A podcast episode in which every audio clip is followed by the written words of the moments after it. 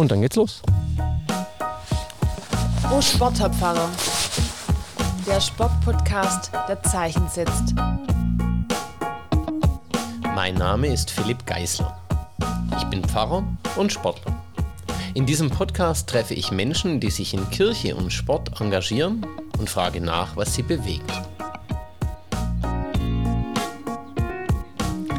Ja, und heute habe ich ein doppeltes Vergnügen. Und zwar sitze ich dem Thomas Weber gegenüber. Thomas, du bist Theologe, du bist Pfarrer in Gebelsberg und du bist der Olympiaseelsorger seit 2006. Und wir können diesen Podcast durchführen hier am Silzer See vor dieser Hammerkulisse. Vielen Dank, dass du dich darauf eingelassen hast. Selbstverständlich, ist mir auch ein Anliegen, über Kirche und Sport zu erzählen, meine Motivation, aber auch so einen Blick hinter die Kulissen zu werfen. Super.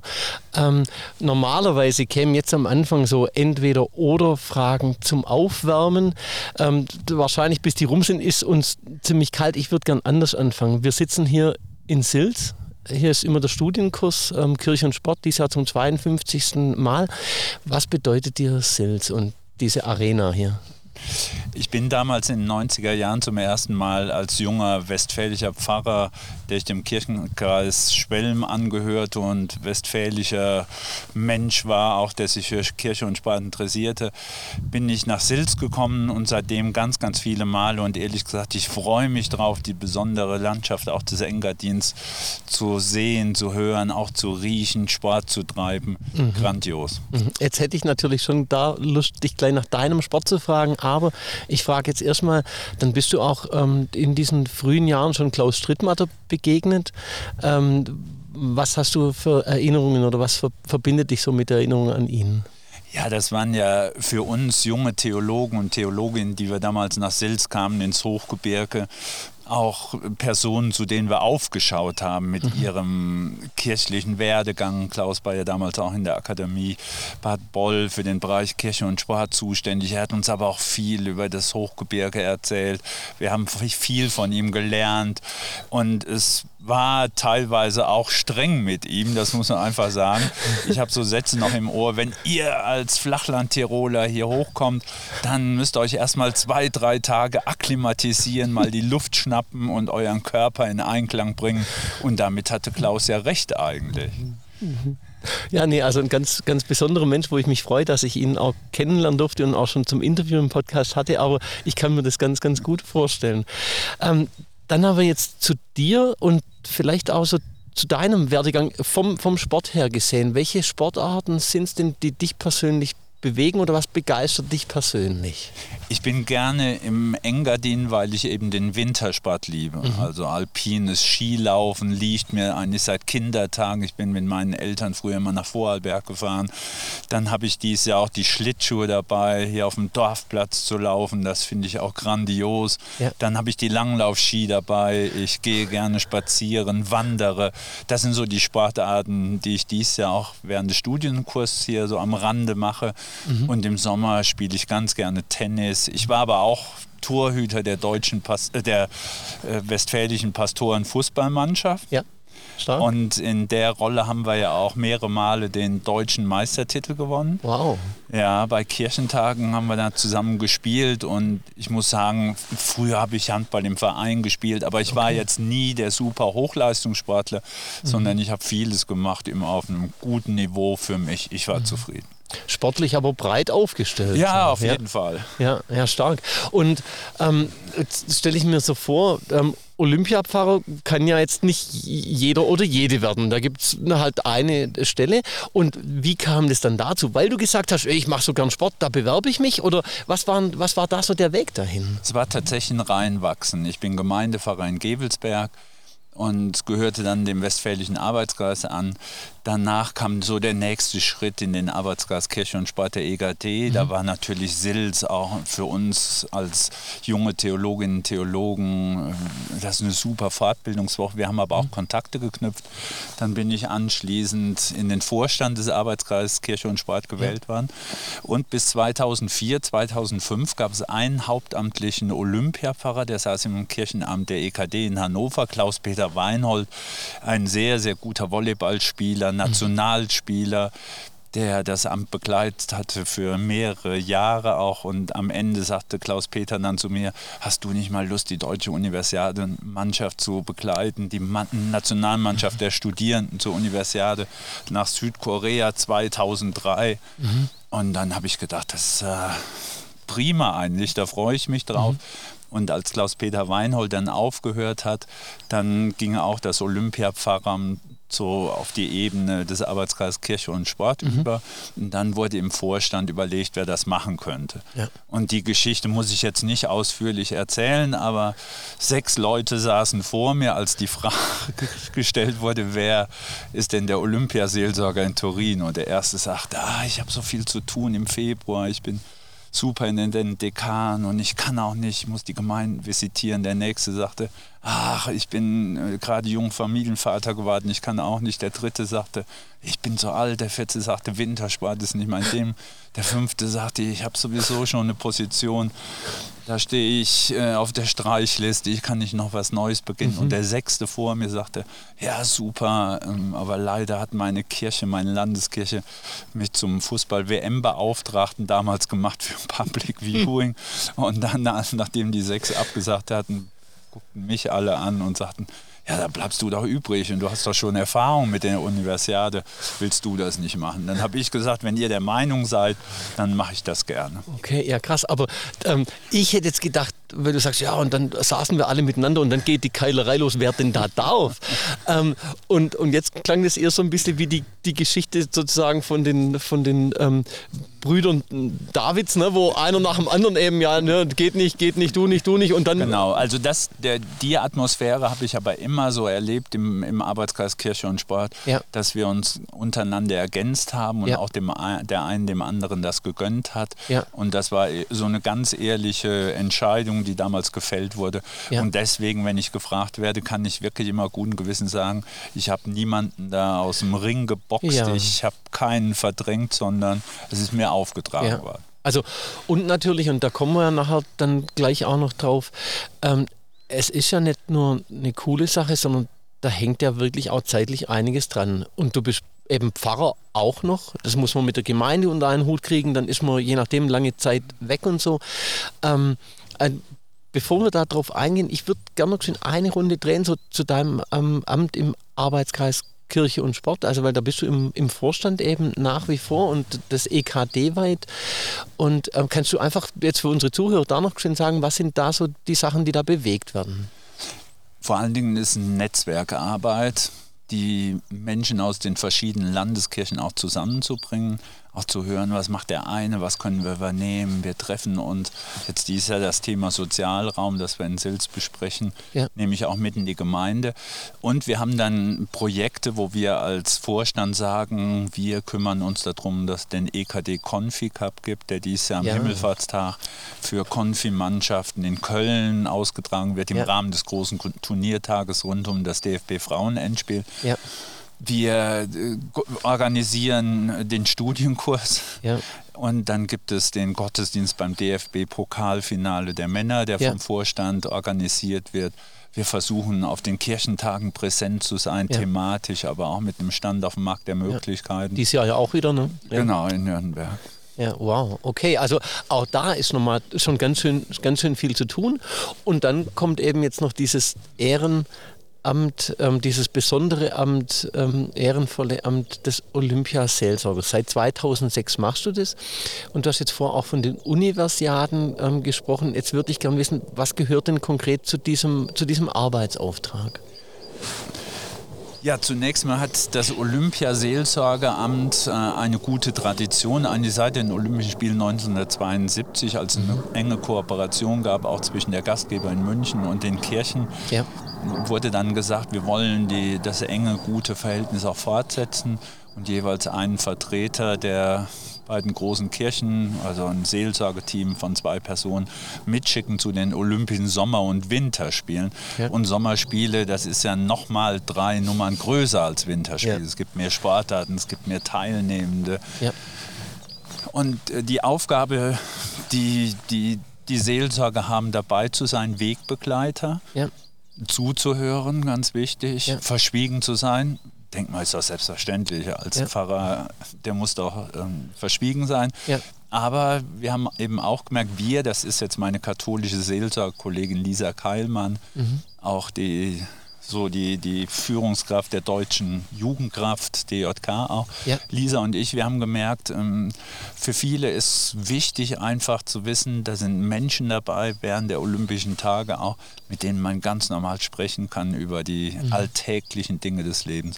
Ja. Da kann ich eine Geschichte erzählen. Es war meine ersten Spiel 2006 in Turin. Mhm. Und da wurde ich auch interviewt von einem Reporter, der gelesen hatte, dass es einen Seelsorger gibt und ähm, nachdem wir unser Interview beendet hatten, dann sagt er mir, hey, ich frage mal den ersten Deutschen, der jetzt aus dem olympischen Dorf kommt, wie er das findet, dass Seelsorger dabei ist. In der Situation habe ich, das war ja für mich auch ganz neu, ein Stoßgebet zum Himmel geschickt und habe gesagt, lieber Gott, mach's gnädig jetzt.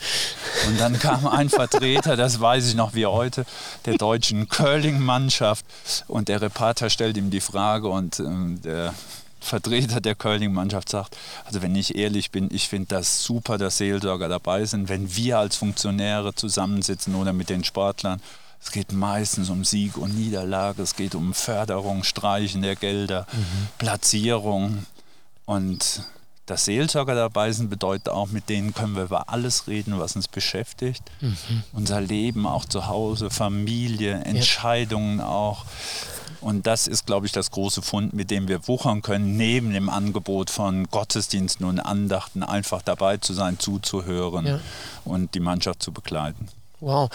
Aber in diesen Worten dann, also ich hätte gesagt, er hat es gnädig gemacht, er hat dein Gebet erhört. Auf jeden Fall. Ähm, aber in diesen Worten ja auch eine, eine Riesenwertschätzung für das, was wirklich auch Kernkompetenz von Kirche sein kann im Sport, oder? Da sein, zuhören und vor allem diesen Blick von außen, der auch Dinge für sich behält, oder? Würdest du so sagen? Genau, und ähm, das hat mir auch mal eine Sportlerin gesagt.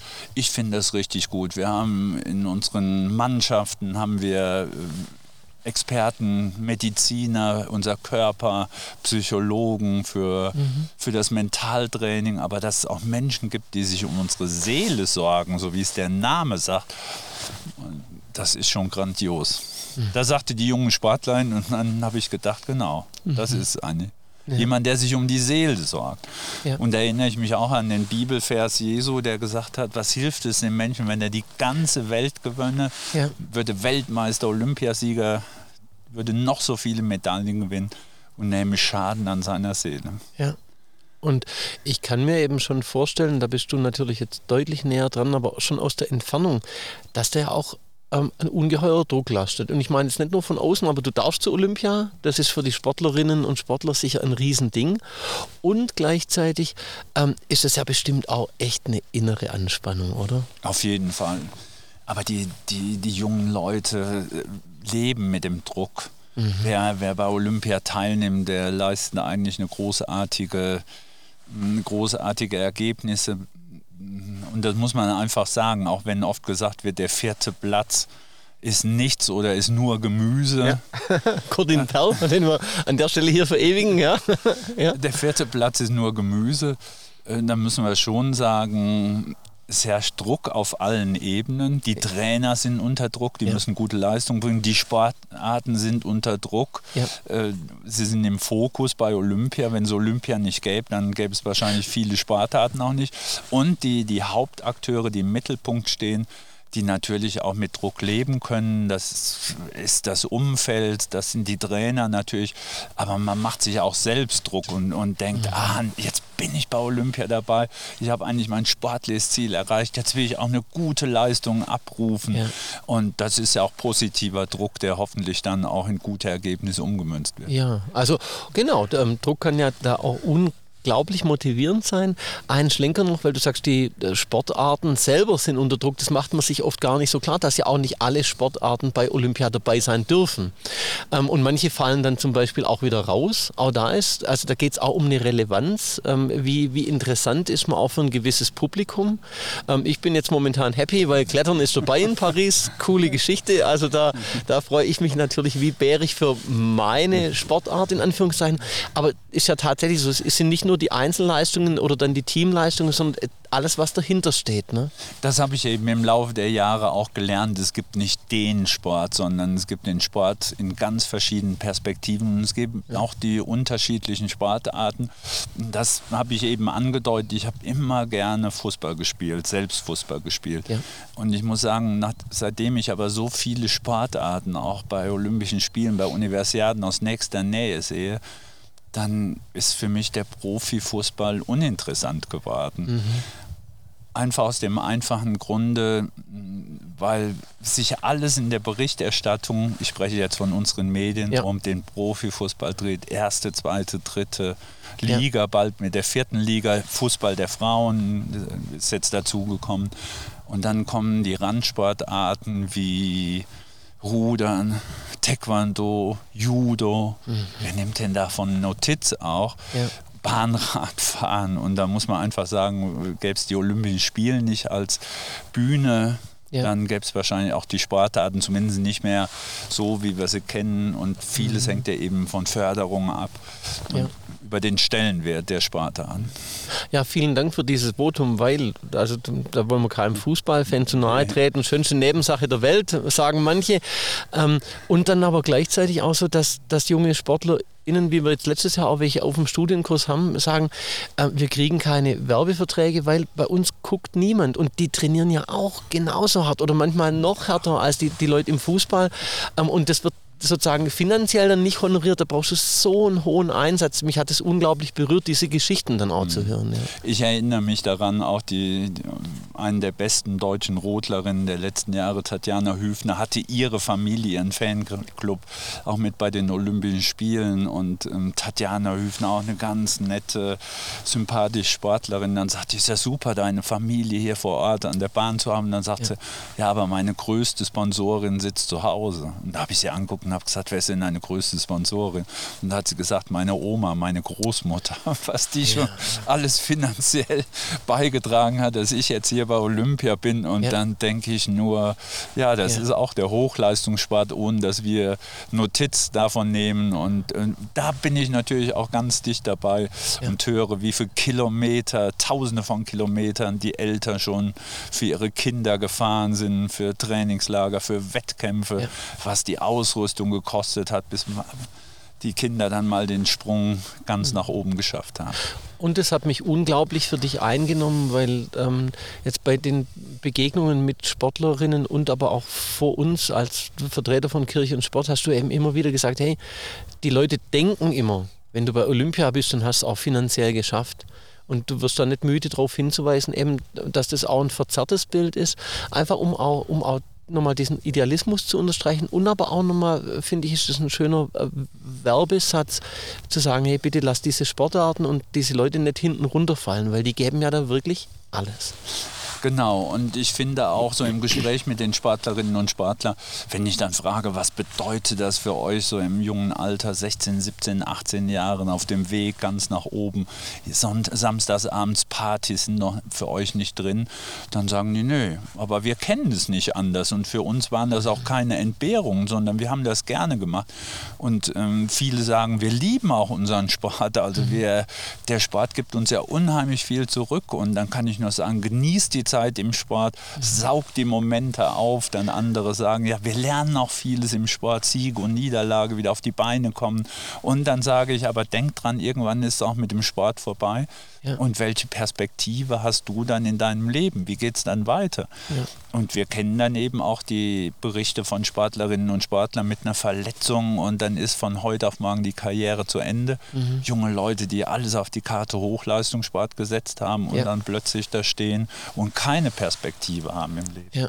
Und, und da, ist, da ist dann tatsächlich vielleicht auch diese Perspektive Seelsorge auch nochmal wichtig, ähm, einfach um, um, ja, um klarzumachen, darauf hinzuweisen, ähm, das sind Menschen, die für uns als die, die dann vorm äh, Flachbildschirm sitzen und das zugucken, da wirklich sich abrackern, auch für sich selber, auch für ihr Ziel.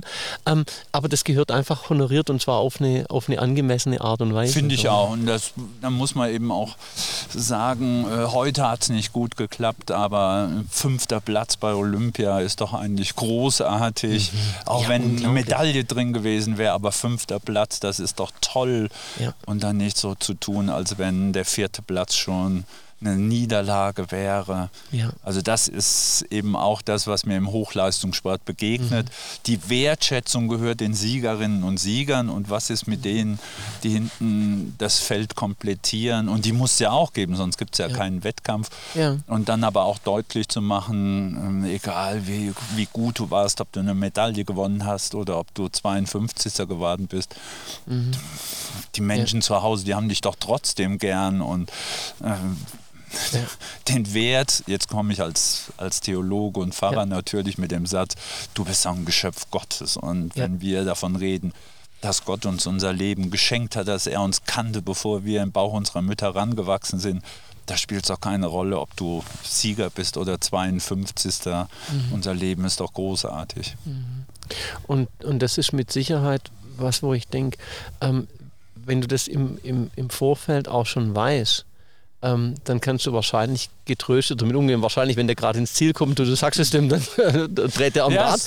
Aber, aber, aber das, das sozusagen zu wissen. Ne? Genau, du kannst es natürlich. Also jetzt so die, die erste Umarmung nach dem Rennen oder nach dem Wettkampf, so nach dem Motto, ah, fünfte Platz ist auch super. Das würde ich natürlich nicht machen, sondern da merkt man ja auch, was, was die jungen Leute sich vorgenommen haben. Wenn es klappt, dann ist super und alle freuen sich. Wenn es nicht klappt, dann brauchen sie auch erstmal Zeit, das für sich zu verarbeiten. Ja. Ja. Und sind ja nicht nur die Sportlerinnen und Sportler, sondern es ist ja auch das gesamte Umfeld, ja. das damit Fieber verantwortlich die Erfolge bringt. Ja. Ähm, was mich super beeindruckt hat, ich durfte jetzt schönerweise schon ein paar Menschen kennenlernen, die ähm, bei Olympia oder auch bei, ähm, bei so Großveranstaltungen dabei waren und was ich super spannend fand, ähm, war, dass viele dann sagen, abgesehen davon, dass man die eigene Leistung bringen will, ist auch immer cool, andere SportlerInnen zu treffen, zu denen man aufblickt. So andere Idole, auch Kurtin Perl, der jetzt bei uns zu Gast war, hat da davon dann auch berichtet.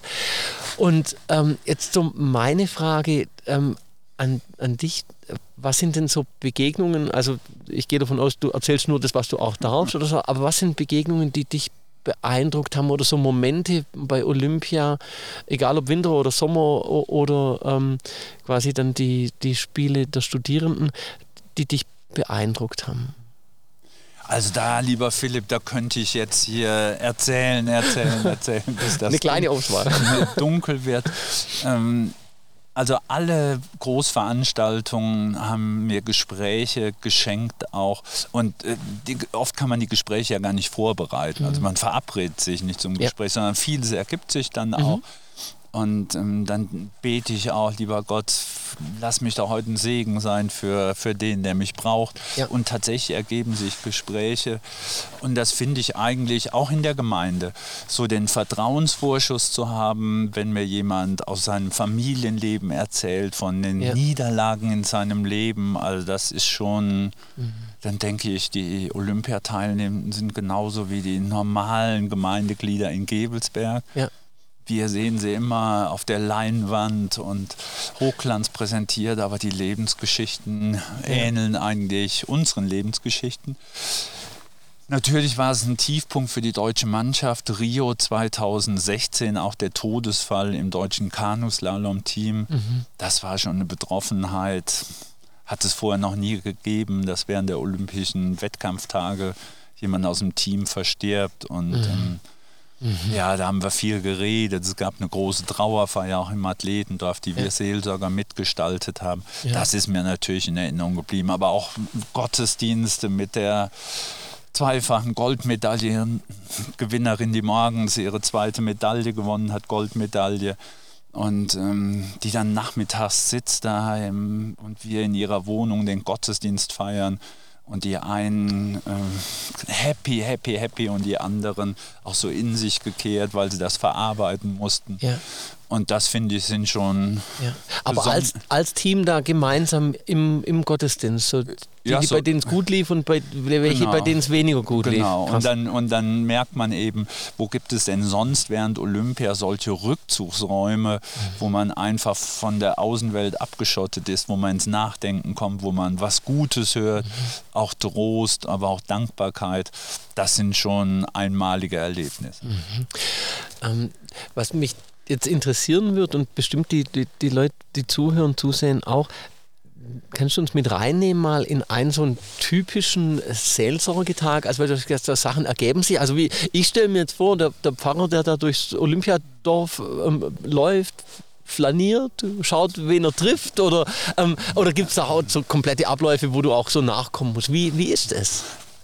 Zunächst mal, ich bin mit 100% Gemeindepfarrer in Gebelsberg und das bin, okay. ich, das bin ich wirklich gerne und ja. ich, ich bin froh in Gebelsberg, von jung bis alt, glücklich, traurig. Ja. Ich begegne so vielen Menschen in Gebelsberg und ich liebe meine Gemeinde ja.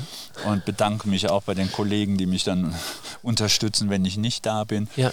Ja, deswegen kann ich auch nicht das ganze Jahr über nah an den Sportlerinnen und Sportlern sein. Das, das ist einfach so ich mache es nicht hauptamtlich. So, und dann bin ich dabei, stelle mich vor. Es gibt ja von uns auch immer so ein kleines Heft. Mittendrin heißt das mit Texte, Gebeten, hm, wow. Meditationen, Andachten, ja. geistlichen Impulsen. Das verteilen wir, das legen wir aus in den verschiedenen Fächern der einzelnen Sportarten, da wo die Infos für jeden drin sind. Ja.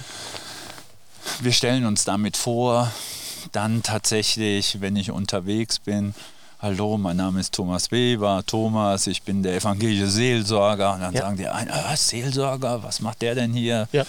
Die anderen sagen, ich kenne dich doch, du warst doch vor vier Jahren schon dabei, kannst mhm. dich noch daran erinnern? Dann sage ich, genau. So, und, und das sind eben so Begegnungen und wenn es möglich ist, dann gucke ich mir gerne auch die Sportarten an. Ja. Und dann sitze ich auf der Tribüne und dann sitzt ein junger Athlet neben mir und schaut seinen seinen Freunden zu beim Wettkampf und dann guckt er mich mal an und sagt, ähm, übrigens, vor einem halben Jahr ist mein bester Freund gestorben aus meiner Trainingsgruppe, unter der Dusche zusammengebrochen, er war tot. Wir sitzen auf der Tribüne und da läuft der Wettkampf und wir ja. sprechen miteinander. Ja.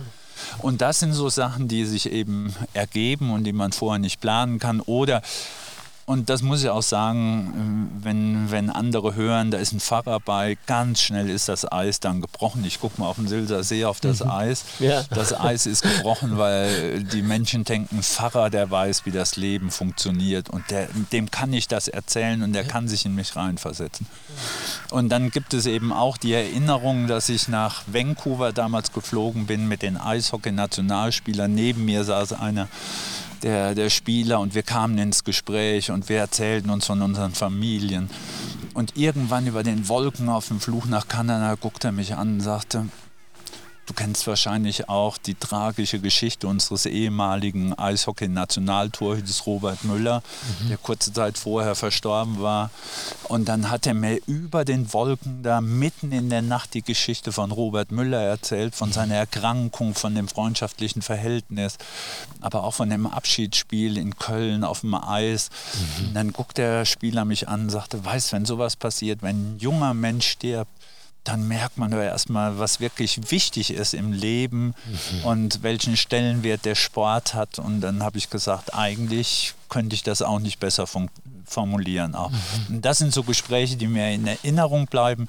Und wenn ich dann nach Hause komme, dann bin ich froh, wieder zu Hause zu sein, aber ja. auch voller Eindrücke, was ich gehört, was ich gesehen, erlebt habe. Ja. Ja. Ähm, heißt, du sitzt da dann auf der Tribüne, guckst du die Sportarten an. Ähm, du, ich frage jetzt wirklich total blöd, weil ich es nicht weiß. Ähm, du gehörst da so richtig zum Team und kannst dann da einfach mit hin oder wie läuft das? Je nachdem. Also ich erinnere mich an die Olympischen Spiele in London. Da wollten natürlich jeder sein, da viele Zuschauer auch aus Deutschland und natürlich ja. die Familien, dass die auf der Tribüne sitzen. Das ist eigentlich am wichtigsten. Ja. Und ihre Söhne oder ihre Freunde da begleiten. Ja. Das ist eigentlich entscheidend und das wird ja auch vom Deutschen Olympischen Sportbund immer unterstützt, dass die Familie dabei sein kann. Und wenn sich die Möglichkeit ergibt, ähm, damals, ich erinnere mich an die Olympischen Spiele in Sochi, mhm. da waren wenige deutsche Zuschauer und mhm. dann bekam ich eine Akkreditierung und konnte mir alle Wettkämpfe angucken, alle. Und konnte in den Startbereich gehen, in den Zielbereich. Und das war natürlich nochmal was anderes Ja. und nochmal andere Gespräche waren da möglich. Ja. Aber genauso habe ich auch Verständnis, wenn gesagt wird, nee, heute geht's nicht. Ähm, es kommen viele, die wollen sich den Wettbewerb angucken Ja. und dann bitte ich euch als Seelsorger doch mal hinten anzustehen. Dann sage ich, na klar. Ja, ja, ja. Ähm, diese, diese Zeit, also du bist ja die kompletten zwei, drei Wochen, je nachdem, wie lange das geht, dann mit vor Ort, oder? Ja. Ähm, äh, äh, also das ist schon erstaunlich. Einmal, du hast dich bei deinen Kollegen bedankt und bei deiner, bei deiner Gemeinde. Ich meine, ich denke natürlich, deine Gemeinde, die ist happy, dass sie dich auch als Pfarrer hat. Ähm, Dann sagen sie, ah, wir haben dich im Fernsehen gesehen bei Ja. dem Interview im ZDF Morgenmagazin. Und die sind natürlich alle stolz, wenn ich dann einem Gemeindeglied zum 83. Geburtstag gratuliere. Dann Ja. wird nachher gesagt, ah, der Olympiafahrer hat mich besucht. Und ja. Ähm, ja, ich bin natürlich auch froh, dass meine Familie mich in der Zeit entlässt, meine Frau Mhm. den Rücken mir frei hält. ja, ja. Ganz klar. Ja. Ähm, vielen Dank für diesen, für diesen Einblick da in dein Leben, in das, was du ehrenamtlich tust, ne? neben einfach diesem Pfarrer, Pfarrerdienst. Also ich nehme auch Urlaub für die Olympischen Spiele. Ein Teil der, der Olympischen Spiele sind privater ist Urlaub. privater Urlaub. Das finde ich aber gegenüber den Kollegen auch gerechtfertigt, denn wir Okay. haben ja in unserer Kirche mh, auch das Arbeitsgebiet äh, Urlauberseelsorge und da gibt es Ja. die Kolleginnen und Kollegen, die an die See oder in die Berge gehen im Sommer und die Hälfte ist dann Mhm. Dienstbefreiung, die Hälfte ist Urlaub und genau den Status hat eben auch der Olympiafahrer und das mache ich aber auch gerne. Okay, wow. ja. Ähm, nur noch mal, kurz zu gucken. Also, aber das heißt Winterspiele, ähm, Sommerspiele und diese ähm, Universiade. Universiaden, all wie viele Jahre sind die? Die sind alle zwei Jahre. Ja. Ich hoffe, dieses Jahr klappt es mit der Universiade in Asien. Ja.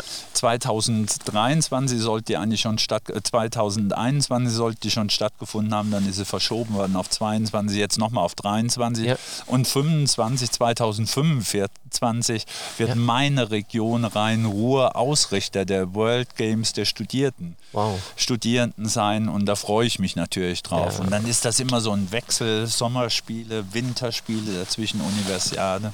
Ja. Ähm, kriegst du alle Orte noch zusammen, wo du unterwegs warst? Oder? Ja, Oder ich frage nochmal andersrum, vielleicht, was, was war einer so der beeindruckendsten Orte, ähm, an denen du sein durftest in Olympia? also alle hatten was für sich. Ähm, auch bei den Universiaden in Asien und auch bei den Olympischen Spielen in, in Peking damals und auch in Südkorea bei den Winterspielen bin ich sonntags morgens in den Gottesdienst gegangen. Chinesischen Gottesdienst, südkoreanischen Ja. Gottesdienst. Und das fand ich genial. Also Südkorea 2018, der letzte Tag, bevor wir am nächsten Tag zurückgeflogen sind, in der größten Gemeinde der Welt Ja. in, in Seoul. Ähm, unglaubliche Atmosphäre, tausende von Menschen, mehrere Gottesdienste am Tag, ausländische Besucher bekamen auch ein Headset und die Übersetzung der Predigt auf Englisch. Ja, krass. und in, in Asien äh, gibt es ganz, ganz viele beleuchtete Kreuze am Nachthimmel. Mhm. Also alle Gebäude, Kirchengebäude haben ein beleuchtetes Kreuznacht. Ja. Und da habe ich immer gemerkt, wie das selbst für unsere jungen Sportler, wenn wir dann abends auch mal im Bus fuhren, gesagt haben, was ist denn hier los? Wir denken, wir sind in Asien, gibt es hier so viele Christinnen und Christen, überall sieht man hier Kreuze. Ja. Und da habe ich gedacht, das ist jetzt auch das Ziel, Ja. in Gevelsberg auf unser Gemeindezentrum ein Kreuz zu setzen. Und Ja. seit einigen Jahren haben wir ein Kreuz. Das können wir dann anstrahlen Ja. mit den liturgischen Farben.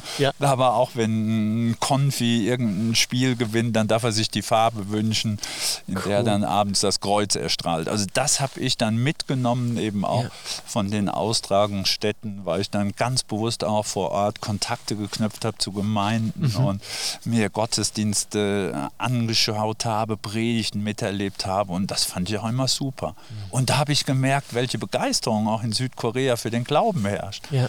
Wir Ja. denken immer, christliches Abendland. Also da mache ich mir keine Sorge, wenn die Zahl der Gemeindeglieder in Deutschland abnimmt, mhm. dann kann ich sicher sein, in anderen Teilen der Länder, ja. äh, der Welt, da gibt es Länder, wo die Zahl der Christinnen und Christen wirklich steigt, mhm. steigt, steigt. Also spannenderweise genau das ähm, hat mein ehemaliger Dekan aus Indien eben dann erzählt, dass er auch sagt, ähm, zum Teil in gewissen Regionen kann man quasi die Gemeinden gar nicht so schnell gründen, wie es nötig wäre.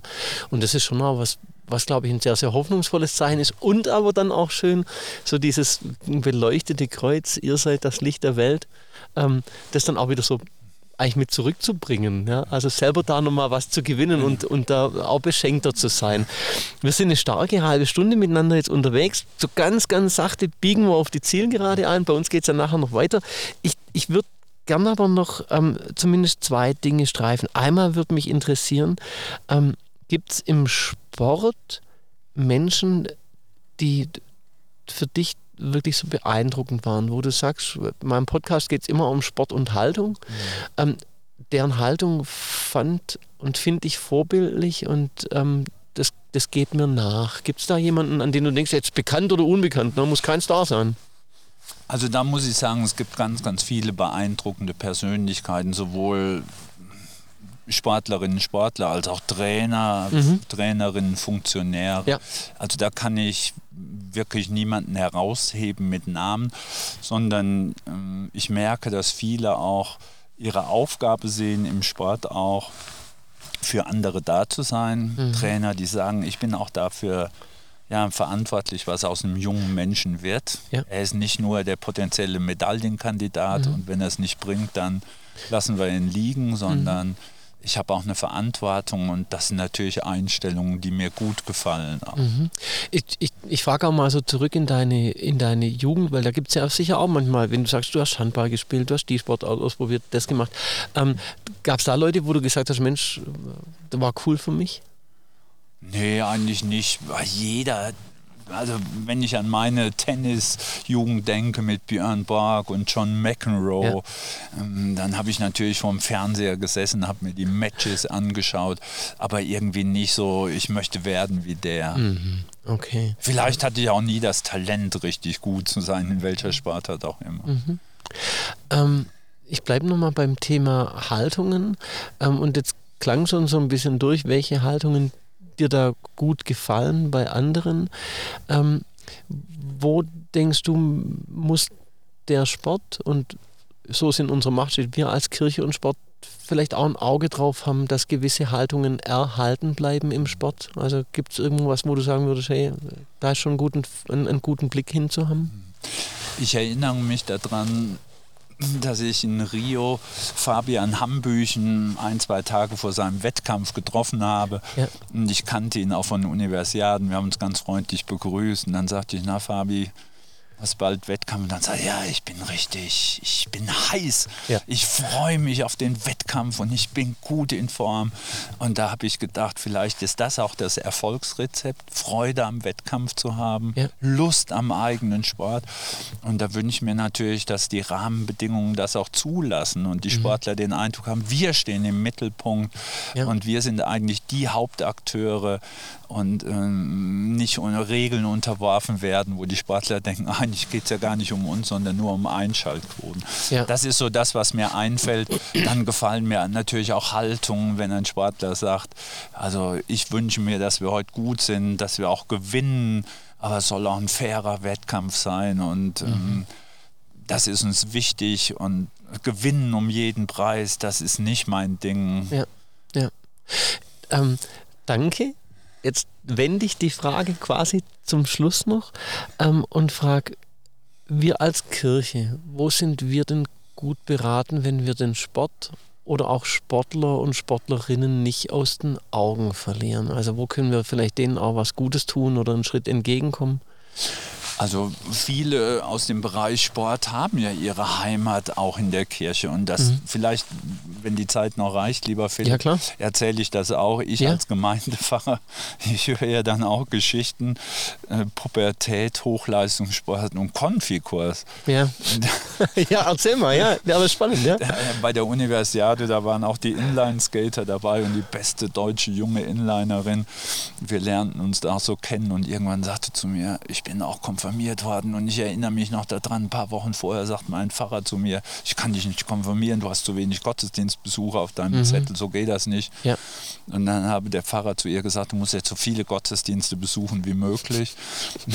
Und dann haben sie angefangen, Heiligabend mit dem ersten Familiengottesdienst für Klein und Groß und geendet am zweiten Weihnachtstag mit einem Gottesdienst, äh, Musik, äh, ganz wenig Leute, Taufgottesdienste dann noch in der wettkampffreien Zeit über Neujahr. Und dann hätten Gemeindeglieder schon gesagt, wer ist denn das gestörte Mädchen, was bei jedem Gottesdienst in der Reihe sitzt. Und dann stellt sich raus, das war die beste deutsche Inlineskaterin, die Gottesdienstbesuche machen muss ja. für, für ihre Konfirmation. Und wenn ich das höre, dann wünsche ich mir auch, dass alle Verantwortlichen der Konfikurse in unserer Kirche hm, auch ein Auge haben auf junge Hochleistungssportler und, und sagen, mhm. wir fördern sie auch und wir begleiten sie. Und wenn sie vielleicht mal nicht da sein können, dann schicken wir ihnen was zu oder machen mit ihnen eine Videokonferenz. Ja. Aber wenn die den Wunsch haben, konfirmiert zu werden und ihre Eltern auch, dann sehen wir auf alle Fälle zu, dass das klappt. Ja, ja, ja, vielen Dank für dieses Votum. Ich erinnere mich an einen ähm, Sportler, den ich letztes Jahr hier in Sils kennenlernen durfte, der dann eben sagte, ähm, ich habe trotz meiner Leistungssportkarriere meine Kommunion geschafft. So, also als was, was auch noch zu tun ist. Ähm, und, und dann gibt es eben auch Leute, denen das einfach nicht möglich ist oder denen es verwehrt wird, weil sie dann zu wenig da sind. Ähm, und das ja vielleicht auch was ist, was, was schade ist oder wo man vielleicht auch als Kirche nochmal überlegen kann, wie kann man da ran? Und klar kann man jetzt nicht einfach sagen, ich mache dann da als Pfarrerin, Pfarrer für jeden einen Einzelunterricht oder so, das muss ja schon auch gerecht zugehen. Aber vielleicht auch zu gucken, ähm, inwieweit, inwieweit kann es einfach auch ähm, sozusagen eine, ähm, einen gemeinsamen Weg geben dahin. Ja? Richtig, und da hat mir auch mal eine junge Athletin gesagt, ah, ich hatte mit meinem Fahrer auch immer zu kämpfen, aber irgendwie hat er es hingekriegt. Und da war die deutsche Meisterschaft nicht weit von uns entfernt und dann habe ich meinen Pfarrer eingeladen. Mhm. Dann ist er gekommen, hat auf der Tribüne gesessen, hat mich angefeuert und das war top. Ja, stark. Also da gibt es da gibt's tatsächlich auch, auch positiv auch viele, natürlich. viele Geschichten, ähm, die, die dann ganz gut ausgehen. Jetzt sage ich dir vielen Dank für diesen Austausch. Ähm, danke für die Zeit, danke auch für das Ausharren in der Kälte. Also ich hoffe, es ging so. Die, die, die, Matte müsste, die Matte müsste zumindest schon unten gut genug gewesen sein. Als Abschluss habe ich schlicht und ergreifend eine Frage, die ich äh, jedem auch stelle und jeder, nämlich war jetzt in diesem Gespräch was dabei, wo du gern gefragt worden wärst und was ich nicht gefragt habe? Also wo du denkst, ja Mensch, da drauf, da hätte er ja kommen müssen oder so. Nö, nö. Nee? Okay. Dann sage ich dir jetzt an dieser Stelle schlicht und ergreifend wirklich vielen Dank für die Zeit. Alles Gute für deinen beruflichen Weg in Gebelsberg, aber auch natürlich im Vorstand Kirche und Sport und dann besonders bei den Reisen und den ähm, künftigen Begleitungen der Athletinnen und Athleten. Vielleicht wäre das die Frage gewesen, noch wie lange ich doch noch, das ja, noch machen werde. Ja, genau. ja, das danke. hängt ja auch von den Verantwortlichen im Sport ab. Ähm, ich hoffe, dass die Verantwortlichen auch im Deutschen Olympischen Sportbund sagen, ja, die Art der Seelsorge ist auch eine Begleitung ja. für die mentale Gesundheit. Mentale Gesundheit ist ja mittlerweile in aller Munde. Ja. Dann wäre ich natürlich gerne in Paris dabei. Ja. 2025 die Universiade Rhein-Ruhr hatte ich schon angedeutet. Ja. Ja, aber, aber Paris geht schon noch, oder? Glaubst du nicht? Doch. Ja, ja, also das wäre auf jeden Fall, das wäre auf jeden Fall super schön. Und vor allem, Wenn die Verantwortlichen möchten, dass wieder ein Seelsorgeteam dabei ist, ja, dann steht ja, also das, das wäre natürlich gut. Und wird es tatsächlich bei jedem, bei jeder Olympiade neu entschieden, oder? Ich habe gedacht, das sei gesetzt. Ja, es wird immer geschaut, wie groß kann die Mannschaft sein, wen nehmen wir mit. Okay. ja. ja.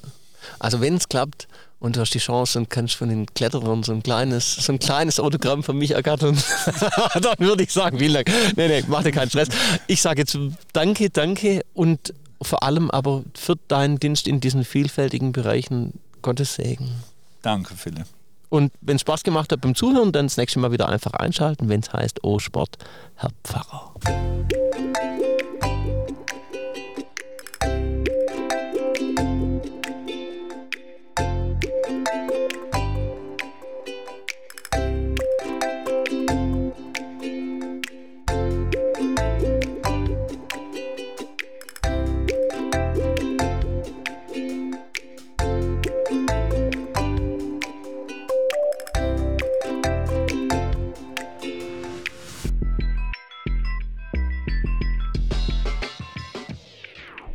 Freestyle flow is demanding the skill. Podcast host, yeah, the man them Phil. Protestant pastor from Baden-Württemberg, making the best sounds for your head you ever heard. Better than the rest, you know he goes farther. When he's on all sport hair Farah, I don't speak that German. But the content, yes, I have heard some. Little facts, mixing it up. Pedagogy, teaching it with a hip hop theology. Loving all the sports. Think of all the lessons that religion could have taught. What they got in common. Let me share advice. They attract the people saying celebrating life. Getting them together, you know I'm gonna tell you. They be promoting and sharing similar values. Gotta be fair. Developing individuals.